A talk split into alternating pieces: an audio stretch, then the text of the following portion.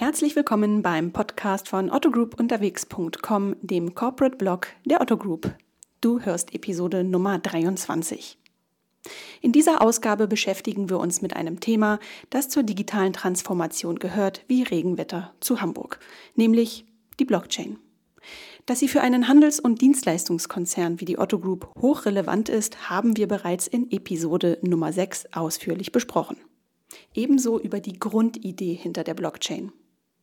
Heute werfen wir mal einen Blick in den Maschinenraum, um herauszufinden, was bei dem Thema eigentlich gerade so passiert innerhalb der Gruppe. Hierfür habe ich die Menschen an einen Tisch geholt, die wesentliche Projekte bei einzelnen Konzerngesellschaften vorantreiben. Linda de Beer von Hermes, Stefan Ducarrois von EOS und Sebastian Müller vom konzerninternen IT-Dienstleister OSP. Begleitet werde ich von Konstanze Stein, Blockchain-Expertin in der Otto Group Holding. Mein Name ist Isabel Ewald und ich wünsche dir viel Spaß beim Hören. Otto Group unterwegs. Der Podcast zu den Themen Customer Centricity, Zukunft der Arbeit und Startup Business. So, heute finden wir uns in einem ganz außergewöhnlichen Setting wieder. Das liegt zum einen am Thema und das liegt zum anderen auch ein bisschen an der Runde. Wir wollen heute über das wunderbare Thema Blockchain sprechen.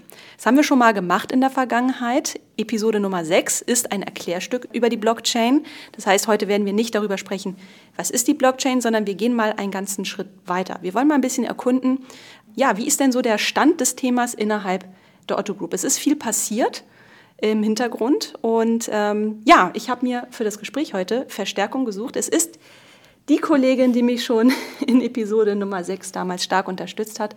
Es ist Konstanze Stein. Konstanze Stein ist in der Otto Group Holding Expertin für das Thema Blockchain.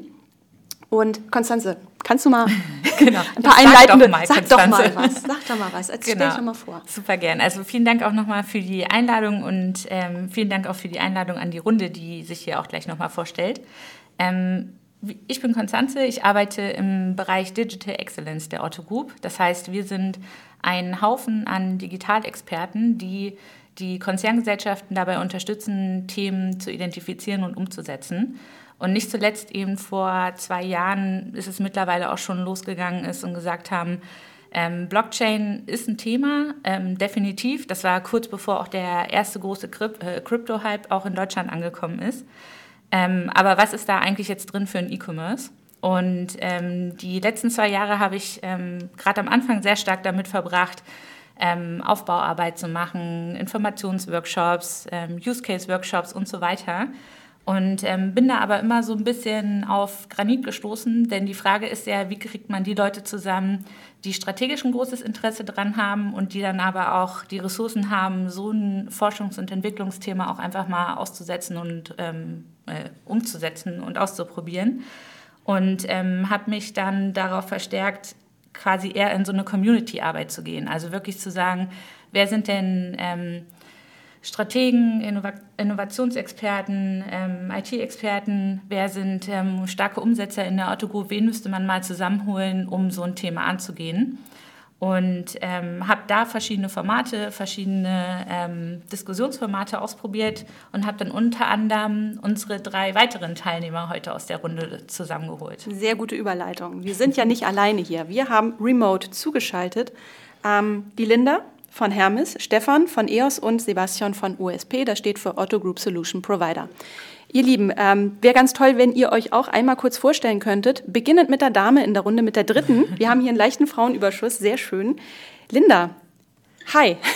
Ja, hallo, schön, dass ich auch dabei sein kann. Ähm, mein Name ist Linda de Beer. Ich bin Projektmanagerin in der Hermes Europe und dort im Bereich Strategie und Innovation. Die Hermes Europe ist die Strategie- und Finanzholding der Hermes-Gruppe und unsere Aufgabe ist es im Wesentlichen, die Hermes-Gruppe und die einzelnen Gruppenfirmen dabei zu unterstützen, sich auf die Zukunft auszurichten. Mein Tätigkeitsfeld liegt im Moment im Wesentlichen im Bereich Innovation und so bin ich auch zum Thema Blockchain gekommen. Genau. Super, Linda, vielen Dank. Ähm, dann weiter zu Stefan von EOS. Ja, ich bin äh, Enterprise-Architekt in der EOS ähm, Technology Solutions. Das ist die, der IT-Dienstleister für die EOS-Gruppe, hier in, äh, speziell auch in Deutschland, allerdings auch international.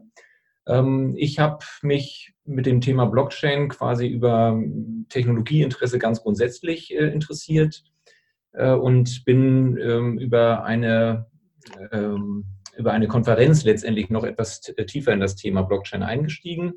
Habe dort sozusagen mein Schlüsselerlebnis gehabt, wo ich äh, gesagt habe, naja, wir müssen uns fragen als Thema, als Firma EOS, wie lange äh, existieren wir eigentlich noch, äh, gerade äh, wenn so eine Technologie wie die Blockchain äh, immer mehr Gewicht im Markt äh, erlangt. Mhm. Ansonsten äh, bin ich leidenschaftlicher Bastler, wenn man so will. Und in dem Kontext bastel ich natürlich auch gern mit der Blockchain um. Sehr schön. Okay, vielen Dank. Der dritte im Bunde ist Sebastian Müller von OSP. Sebastian, hi. Ja, hallo. Auch ähm, großen Dank, dass ich dabei sein kann. Und zwar bin ich Teamleiter bei OSP für das Thema E-Commerce.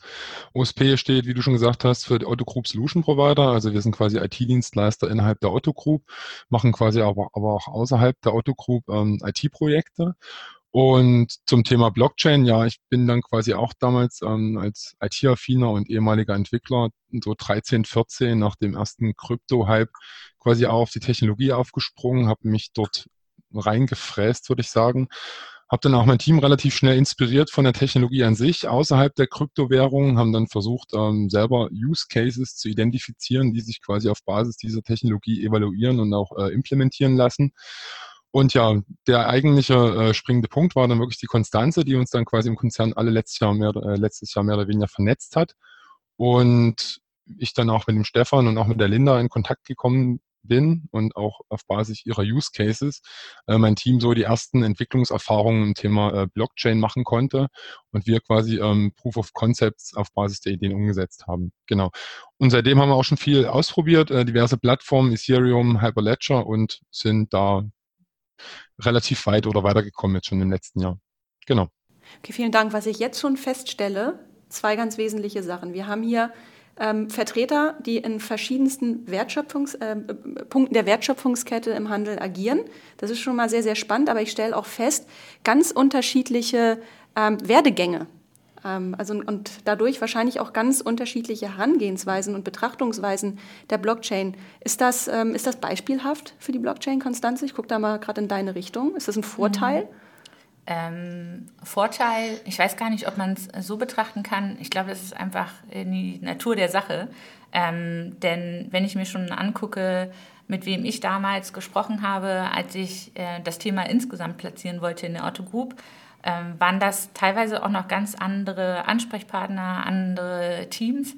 Ähm, das Thema ist einfach so groß. Ähm, es gibt so viele Use Cases, die aber so stark durchleuchtet werden muss, dass man einfach mit sehr viel unterschiedlichen Leuten auch sprechen muss und möchte, um da halt ähm, zu einer Arbeitsweise auch zu kommen.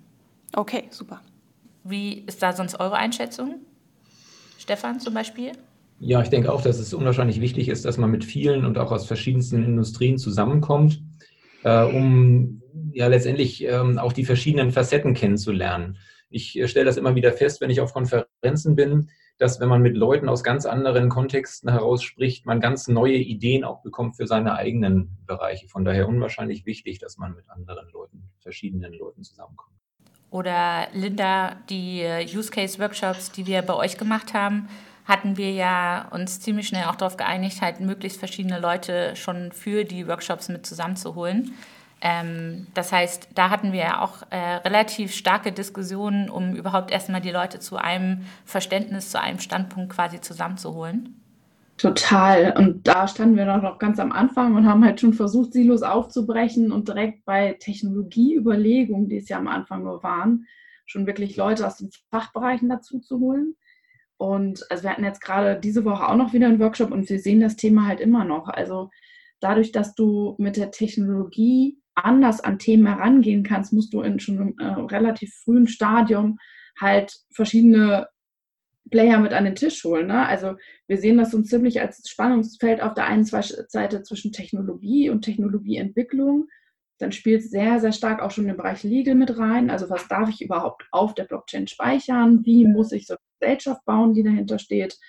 Ähm, natürlich ist es eigentlich auch ein dezentrales System, was nicht immer so konform ist damit, dass wir eigentlich in einem zentralen Business-Kontext arbeiten. Und Kultur ist halt auch ein Riesenthema. Und ja, dadurch kriegt man halt ganz viele unterschiedliche Personen an einen Tisch mit ganz vielen unterschiedlichen Hintergründen. Und das macht es eigentlich auch nochmal wirklich spannend.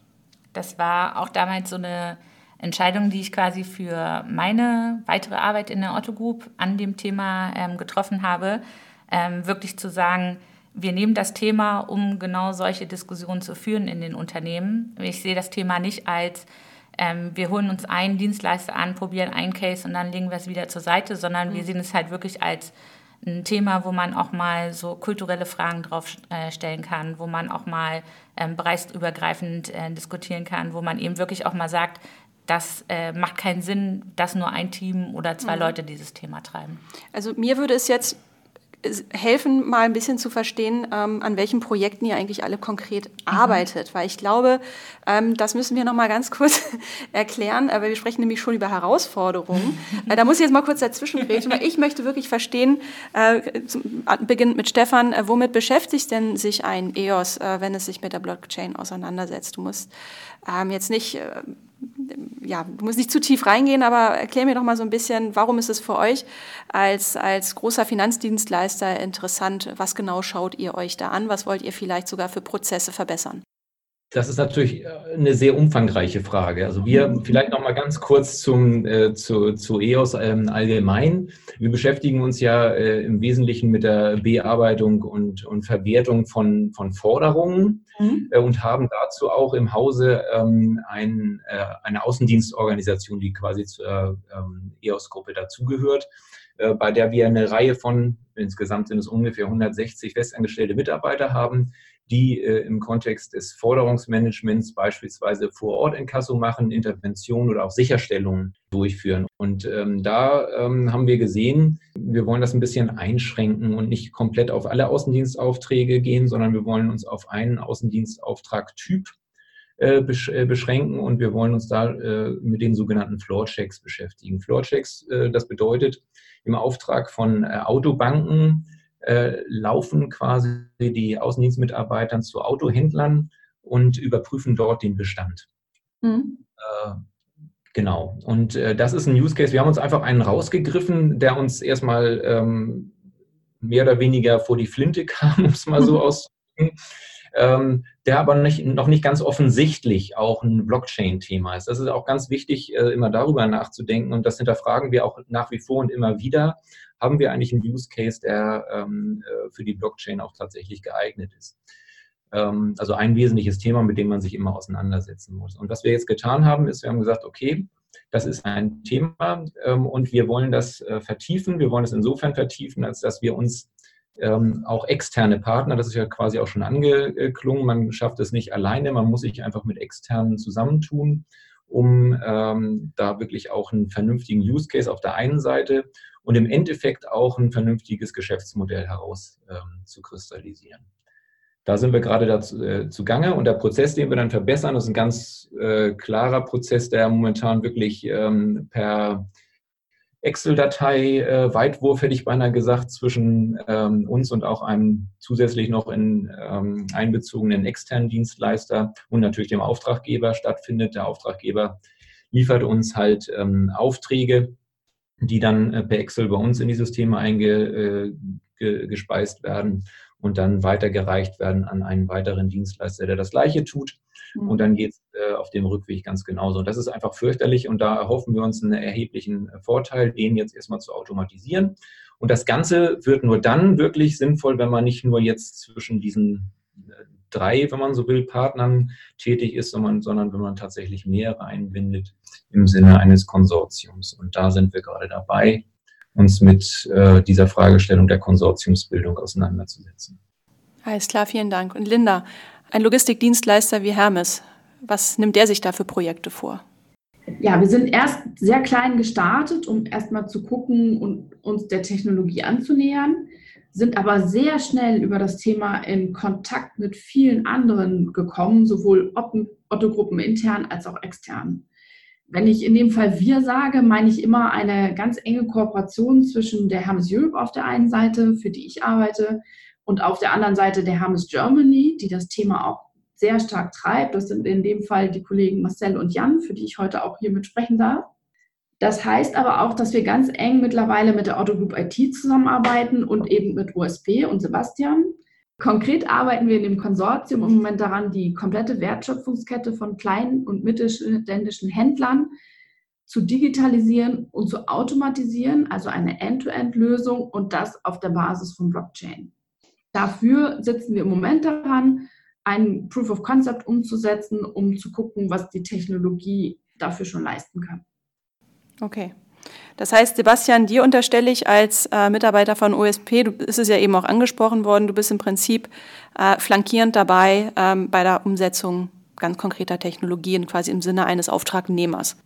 Genau, und das ist quasi unsere primäre Rolle, die wir gerade machen, ähm, sowohl den Stefan als auch die Linda dort technologisch auch zu unterstützen in Form von Implementierungsleistungen oder auch der Bereitstellung von Proof of Concepts. Mhm. Nichtsdestotrotz versuchen wir uns natürlich auch in dem Leistungsangebot der Blockchain ähm, weiter zu entwickeln und dort eine gewisse Expertise auf unterschiedlichen Technologien ähm, anzueignen haben uns dorthin auch quasi mit Oracle vernetzt, weil die Oracle-Infrastruktur, ähm, die Cloud-Infrastruktur bietet dort einige Blockchain-Services an, die, sage ich mal, in normale Business-Anwendungen relativ leicht zu integrieren sind. Ne? Schauen natürlich auch nach links und rechts, welche Standards es da noch weiter gibt. Also wie gesagt, Ethereum oder auch IOTA ist relativ interessant. Mhm. Genau, aber zusammengefasst, das ist unsere Rolle. Nichtsdestotrotz machen wir uns natürlich auch Gedanken um mögliche Business Cases, obwohl wir jetzt quasi ja auch kein eigenes Geschäft haben im Sinne von, wie es Stefan hat oder wie es Linda hat im Handel, sondern wirklich nur ähm, Dienstleistungen bereitstellen und sind da quasi generell ähm, auf den Ansatz gekommen, dass man Stefan sein Case, wo es quasi um Auftragnehmer und Auftraggeber gibt, äh, geht, die sich quasi gar nicht kennen, mhm. dass man da so eine Art White-Label-Ansatz schon identifizieren kann und mal das ganze Thema Crowd Services entsprechend dort mal weiter evaluieren könnte. Beispielsweise das Thema äh, Crowd Delivery. Ne? Also man kennt ja die Herausforderungen, die gerade irgendwie die großen äh, Zulieferer haben, beispielsweise auch eine Hermes, äh, auf der letzten Meile, ne? dass man da irgendwelche Business Cases hat, wo man halt sagt, man hat jetzt hier noch 500 Pakete, die müssten jetzt halt irgendwo noch hingeliefert werden und ich mache das jetzt quasi per Crowd-Ansatz und um dort dann das Vertrauen zwischen Auftraggeber und Auftragnehmer herstellen zu können, könnte man beispielsweise auch eben die Blockchain als Technologie dort einsetzen. Genau, das sind aber in dem Fall nur Ideen. Unsere primäre Rolle ist jetzt wirklich gerade ähm, die Umsetzung der Business-Konzepte durchzuführen. Ich ergänze mal an der Stelle, ne? Also ich glaube, dass bei den Themen, bei all den Themen, die wir jetzt angesprochen haben, ähm, ein ganz wesentliches Thema auch im, noch zusätzlich im Vordergrund steht, das wir noch gar nicht so angesprochen haben. Das ist eigentlich das Technologielernen und der Wissensaufbau innerhalb der Otto-Gruppe. Darum mhm. sind wir halt auch alle so stark vernetzt und äh, gehen halt immer wieder, wenn, also wir jetzt zum Beispiel sagen, wir brauchen Entwicklungskapazitäten, war für uns auf jeden Fall der erste Gedanke, wir gehen auf OSP zu ähm, um einfach in der Otto-Gruppe einen gemeinsamen Wissensaufbau zu ermöglichen. Total. Also ich äh, hatte nämlich auch gerade Isa schon einmal von der Seite angeschaut und tiefe Luft geholt, ähm, weil äh, das finde ich halt bei diesem Thema eben auch so wahnsinnig wichtig. Ne? Ähm, bei Sebastian ist es ja eben auch schon durchgeklungen. Ähm, selbst wenn man den strategischen Teil jetzt wegnehmen würde mhm. und sagen würde, egal was für ein Use Case bei rauskommt, wir schauen uns nur die Technologie an, selbst dann ist das Thema noch so unheimlich groß, dass man eigentlich sagen würde, es muss einen Experten geben zu Ethereum, es muss einen mhm. Experten mhm. geben zu IOTA. Ähm, aber eben auch da in der ähm, strategischen ähm, Blickwinkel drauf zu kommen, so von wegen, wer ist denn der Experte, wenn es darum geht, ein Blockchain-Konsortium zu bilden oder sich da anzuschließen? Oder mhm. äh, wer ist ein Experte dafür, ähm, gruppenübergreifende Entwicklungen ähm, mhm. zu ermöglichen? Und ähm, deswegen bin ich da auch ein großer Fan von, dass wir eben ja mindestens aktuell zwei Ansätze haben und die sich so weit unterscheiden, dass man trotzdem noch ähm, voneinander lernen kann und da die Transparenz herstellt, aber nichtsdestotrotz ähm, unterschiedliche Angänge innerhalb dieses riesigen Themas ähm, ermöglicht. Ja, genau, das wäre tatsächlich war das eine Frage, die mir so ein bisschen auf der Zunge brannte, weil ich schon so ein bisschen auch in unseren äh, Vorgesprächen festgestellt habe, ich, ich, ich spüre so richtig so ein bisschen so ein freundschaftliches Band zwischen allen Beteiligten, einen sehr respektvollen Umgang miteinander und war schon so ein bisschen auf dem, oder war schon dabei, euch freundlich zu unterstellen, ihr tauscht euch doch äh, garantiert untereinander aus und lernt voreinander. Äh, wie findet denn dieses Lernen voneinander konkret statt? Also ähm, kann ich kurz was zu sagen. Es ist also tatsächlich so, dass wir fast schon eine Art äh, Joe Fix ähm, eingestellt haben, wo wir uns monatlich mal synchronisieren. Da geht es im Wesentlichen um die Frage Konsortiumsbildung.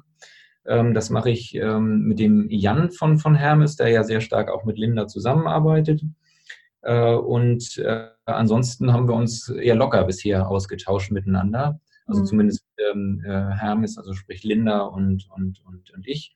Äh, mit äh, Sebastian sind wir ja ohnehin im Austausch, weil er uns ja auch bei der Umsetzung unterstützt. Da ist ja eher ein kontinuierlicher, zumindest ein zeitweise kontinuierlicher Austausch gewesen. Im Moment ähm, ist das eher ein bisschen lockerer geworden. Genau, was wir quasi an Kanälen auch einfach miteinander nutzen, sind ähm, ähm, verschiedene Chatmöglichkeiten, die es in der Otto Group gibt. Ähm, es gibt äh, Newsletter, wo das Thema immer mal wieder, also Inno-Newsletter, die ich quasi mit rausgebe, wo das Thema immer mal wieder aufgegriffen wird, um quasi die, ähm, das Community-Thema aufrechtzuerhalten, damit auch Leute in der Otto Group, die aktuell nicht an diesem Thema aktiv arbeiten, ähm, ein Verständnis dafür bekommen, was die Teams hier eigentlich leisten und mhm. dass dieses Thema eben nicht ähm, verpufft, sondern eben weiter daran gearbeitet wird. Dennoch wirkt es auf mich ein bisschen so, als ähm, würden alle Beteiligten so ein bisschen, ähm, ja, ich will jetzt nicht sagen im stillen Kämmerlein, aber auf jeden Fall stark für sich an ihren Projekten arbeiten. Aber ich habe so das Gefühl, wann, wann, ja, wann kommen diese Themen eigentlich hoch? Also wann werde ich als ähm, Verbraucher, gut, im besten Fall merke ich natürlich nicht, dass die Blockchain dahinter steht, aber ähm, ja, wann, wann wird dieses Thema mal so richtig groß hochgefahren? Auf mich wirkt so, als sei man ein bisschen noch verstärkt mit Zurückhaltung in dem Thema unterwegs. Ähm, täuscht das? Ist das Strategie? Oder ist es tatsächlich noch so, dass einfach so viele Dinge noch undefiniert sind und es echt noch ganz viel Trial and Error ist? Also ich glaube, also wenn du von dir als Endkunden oder als Customer ausgehst, glaube ich, dass das noch eine Weile dauern wird. Also wenn wir sagen dann immer so to see. Ähm, ich mhm. glaube, dass wir das zuerst im Business-Kontext wirklich sehen. Und da gibt es ja so das ein oder andere Flinzlein oder das erste Beispiel auch schon. Ähm, ich glaube wirklich, dass sich das zuerst, wenn im Business-Kontext, also B2B, durchsetzen wird. Mhm. Und das ist, glaube ich, in einzelnen Insellösungen ähm, schon da, beziehungsweise kommt und man merkt es noch gar nicht so viel. Ähm, das wird sich dann aber, glaube ich, entsprechend noch ausbreiten. Ja, das glaube ich auch. Also ich glaube auch, dass da ein, ein Schwerpunkt, ähm, gerade wie Linda das schon sagte, im B2B-Kontext liegt, auch zukünftig liegen wird ähm, und ähm, die Sichtbarkeit tatsächlich für den Endkunden gar nicht da sein wird. Mhm. Also ich bin davon auch überzeugt, dass sich im B2B-Bereich, dass sich ähm, als erstes wirklich äh, manifestieren wird, vor allem in der ähm, Intercompany-Kommunikation, also wenn wirklich äh, Businesspartner miteinander kommunizieren werden perspektivisch. Ich gehe mal davon aus, dass es in Deutschland noch eine Weile dauern wird, bis sich dort auch einige Sachen manifestieren werden und, sage ich mal, alte Sachen aufgebrochen werden, damit auch dort Anwendungsfälle im B2C-Bereich generiert werden, die letztendlich über Blockchain abgebildet werden können.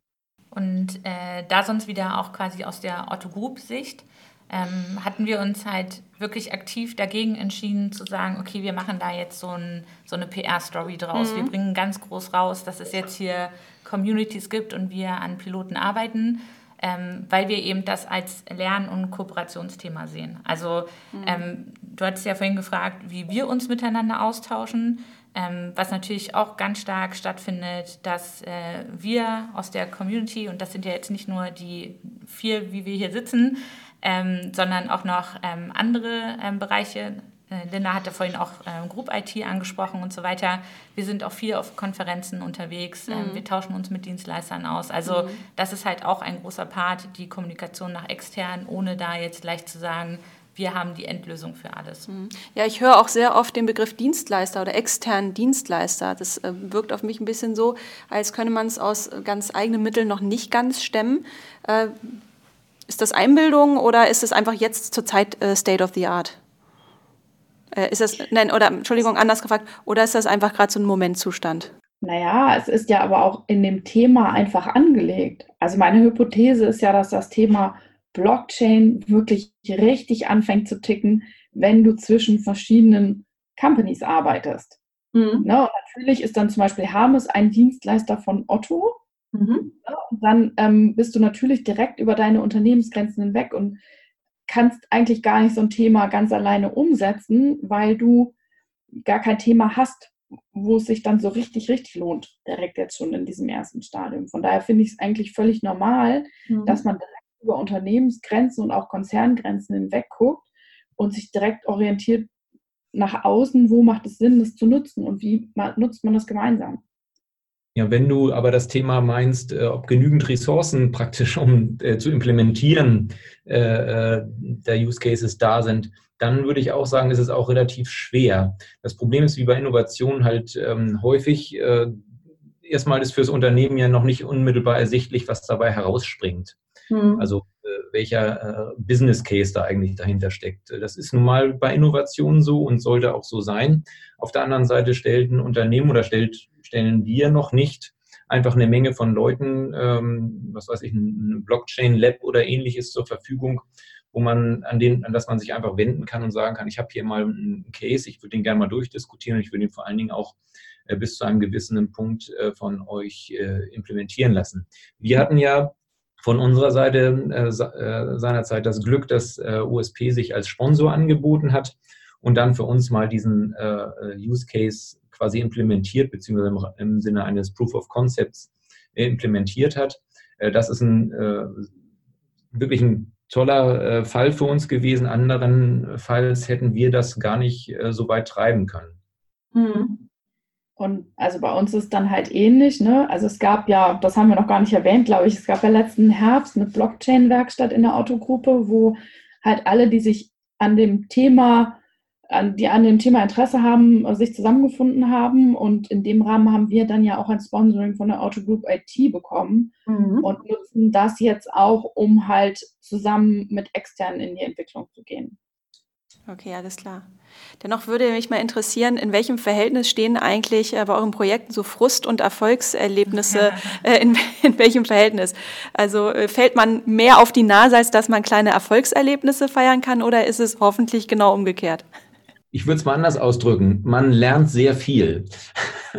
Das würde ich jetzt nicht unbedingt als Kurs oder sowas äh, ausdrücken würden, äh, wollen, aber man lernt über Dinge, die man gar nicht lernen wollte, etwas. Äh, das ist ja. ganz interessant, finde ich zumindest. Also ähm, gerade ganz konkret ähm, bei uns wo es darum geht, einfach einen Kooperationsvertrag zu schließen mit ähm, einem, einer anderen äh, Company, mit mhm. der wir eben zusammenarbeiten wollen. Das ist eine sehr, sehr aufwendige Sache und nimmt momentan viel mehr ähm, Zeit in Anspruch, als äh, sich mhm. mit dem eigentlichen Use Case zu beschäftigen. Aber wie gesagt, man lernt. Das ist äh, das ist dann mal sekündlicher Frust, sage ich mal. So, ähm, auf der anderen Seite ist es dann eben auch wieder die Erkenntnis, Mensch, ja, das war wichtig äh, und das nimmt man eben mit für den, fürs nächste Mal. Ich unterschreibe das genau so. Also ja, man hat viele, viele Überraschungen und viele Sachen, an die man gar nicht gedacht hat. Äh, über die stolpert man plötzlich. Aber ich möchte es quasi einfach mal so aus einer technischen Brille kurz beschreiben. Also es gibt quasi nichts Besseres als Innovation, um, sage ich mal, pfiffige Entwickler einfach noch mehr zu motivieren. Also die sind da total heiß drauf, genau solche Sachen eben auszuprobieren. Und jetzt, ne, quasi mal übertrieben gesagt, jetzt nicht nach Dienst, nach Vorschrift irgendein Programm zu schreiben, sondern wirklich mal neue Sachen auszuprobieren. Gerade auch Blockchain-Technologien oder eben auch das Thema KI, das interessiert die einfach, damit kann ich die pushen. Das, ja, das finde ich halt einfach toll in der Geschichte. Genau. Und nochmal ganz kurz zu der vorigen Frage zu den externen äh, Abhängigkeiten oder nach dem Griff nach extern.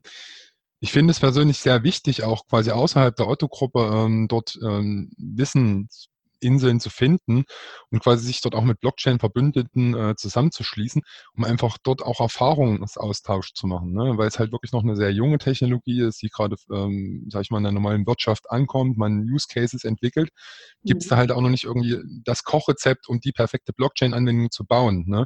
Also mhm. ich glaube, wenn wir jetzt quasi auf Basis von ähm, Internetdokumentation dort, sage ich mal, unsere äh, Anwendungen bauen würden, würden wir, glaube ich, nicht weit kommen an der Stelle. Genau, sondern man muss wirklich ähm, mit Leuten auch außerhalb von Deutschland sich vernetzen, die quasi auch schon richtige große Erfahrungen in Blockchain-Projekten außerhalb von Deutschland und Europas haben, um dort selber voranzukommen. Genau. Muss, muss man sich da manchmal auch so ein bisschen bewerben, so nach dem Motto, dass man versucht, auch so ein bisschen die Gunst der super Blockchain-Experten so ein bisschen für sich zu gewinnen? Wie kann man sich das vorstellen? Also ich denke, es ist, ist kein Bewerbungsprozess in dem Sinne. Also es ist halt eher so eine Art ähm, Suche und ähm, quasi jemanden zu finden, auch wie äh, Stefan es schon gesagt hat, auf Konferenzen oder einfach in, in, in Workshops, wo sich halt Opportunitäten äh, ergeben, wo man halt wirklich technische Blockchain-Päpste kennenlernt oder lass mich mal so sagen und dann halt einfach die Chance ergreifen. Also das ist jetzt eher nicht so eine Art ähm, Betteln oder so noch, dass man das Wissen haben will oder sich da austauschen will.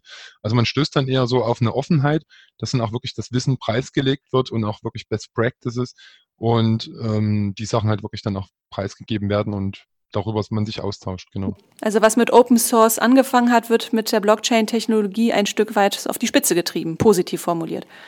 Ja, total. Also kann ich auch nur so unterschreiben. Und ich würde also das einmal noch ein Level höher hängen. Also für mich ist das nicht nur so ein Technologieding, ähm, wo diese, diese Offenheit herrscht, da herrscht sie auch total. Aber ich, meine Erfahrung ist, dass das auch in allen möglichen anderen Unternehmensbereichen so, so ist, weil doch viele im Hinterkopf haben, dass das eine Technologie ist, die wir auf dem Zettel haben müssen und die einfach viele Kollegen auch motiviert. Also jetzt auch die Kollegen aus der Hermes Germany, Marcel und Jan, mit denen ich ganz viel zusammenarbeite. Ne? Man merkt einfach, wie viel Interesse und Eigeninteresse an so einem Thema da ist und wie viel Lust da ist, das durchzudenken, wie kann das funktionieren und was ändert das in dem Geschäft, was wir im Moment jetzt einfach tun. Und das finde ich halt so super sympathisch bei diesem ganzen Thema, wenn man es jetzt wieder äh, mal ein bisschen so auf den spirituellen Level hebt, ne? ähm, weil du halt gefragt hast, wo Frust und Motivation herkommt. Ähm, alle Leute, die aktuell an diesem Thema arbeiten oder an den Projekten arbeiten, ähm, sind äh, auch ein klein bisschen wahnsinnig und das sage ich mit ein klein bisschen Liebe. Ähm, denn äh, das oder es bedarf halt auch einfach viel Zeit. Ne? Also mhm. bei den, ich, ich glaube, bei keinem von euch ist es wirklich quasi so das Prio-Thema Nummer eins, sondern ihr macht das alle mit euren anderen Themen, die ihr auch noch habt. Ähm, treibt es trotzdem immer voran, bringt weiter äh, die Vernetzung voran, bringt die Themen weiter mit voran. Und ähm, da ist man, glaube ich, manchmal selber ein bisschen sehr ungeduldig, was die Themenentwicklung angeht. Also ich glaube, wir sind da, ähm, was wir uns mit dem Thema vorgenommen haben, echt mhm. schon richtig gut unterwegs. Das könnte jetzt das perfekte Schlusswort sein. Soll, es aber soll nicht. es aber nicht sein, nein. Aber wir machen, äh, wir begehen jetzt schon so ganz langsam diesen, diesen Übergang in, in, in, diese, in diesen Blick nach vorne. Also da möchte ich euch ganz direkt ansprechen, was steht bei euch noch auf der Agenda? Ähm, was sind so die nächsten ja, Evaluationsschritte auch, die ihr seht in euren Projekten, aber auch generell beim Thema Blockchain-Technologie im Konzern? Also nächste Schritte. Ich habe ja schon gesagt, wir sind dabei, einen Prototypen zu entwickeln. Ähm, da geht jetzt bald so ein dreimonatiger Entwicklungshorizont zu Ende und den wollen wir dann natürlich auf Herz und Nieren auch testen. Das ist so das eine. Auf der anderen Seite sehen wir, dass wir, wenn wir wirklich über ein Geschäftsmodell nachdenken, dass wir einfach noch ganz viele Hausaufgaben machen müssen. Wie dezentral kann man sowas eigentlich bauen in so einem zentralen Firmengerüst wie der Otto-Gruppe? Ähm, was darf man eigentlich rechtlich? Was kann man wie speichern und so weiter? Also es sind da alles so Fragestellungen. Und dann hoffe ich mal, dass wir das Thema noch sehr viel weiter vorantreiben können, um dann zu gucken, ob das wirklich einfach schon eine marktreife Lösung sein kann, die wir da irgendwann entwickeln. Ja, bei uns, wenn ich das jetzt mal als nächsten aufnehmen darf, ist es halt so, wir haben ja den äh, POC gemeinsam mit ähm, USP bzw. Sebastian ganz konkret ähm, gemacht. Wir müssen mal gucken, da gibt es äh, auf jeden Fall noch Weiterentwicklungsmöglichkeiten, die äh, wollen wir noch weiter verfolgen und äh, werden da sicherlich auch noch die ein oder andere Sache dranflanschen, wenn man das mal so ausdrücken möchte. Also wir haben ähm, relativ ähm, äh, einfach begonnen. Und im Endeffekt geht es bei dem, was wir jetzt mit der Konsortiumsbildung äh, betreiben, auch darum, das hinterher auch wirklich prototypisch bzw. pilotmäßig dann auch mal einzusetzen. Das bedeutet zunächst mal ja, wie schon eben angedeutet, dass wir äh, dieses Konsortium bzw. die Kooperation, nenne ich das jetzt lieber mal, äh, zunächst mal äh, tatsächlich äh, auf die Beine stellen und ich glaube, das ist so eine, ähm, ja, eine Keimzelle, um letztendlich tatsächlich mehrere verschiedene Firmen auch zusammenzubringen und das dann in, äh, zu einem Piloten äh, auszubauen. Das setzt aber voraus, und daran äh, arbeiten wir jetzt in dem nächsten Schritt, dass wir tatsächlich das äh, Geschäftsmodell ähm, verfeinern, ähm, deutlich machen, welche, welche Vorteile in den einzelnen oder für die einzelnen Teilnehmer dann darin liegen. Und das ist weniger äh, im Moment noch ein technisches Thema. Ein technisches Thema wird es dann im nächsten Schritt, wenn wir tatsächlich implementieren.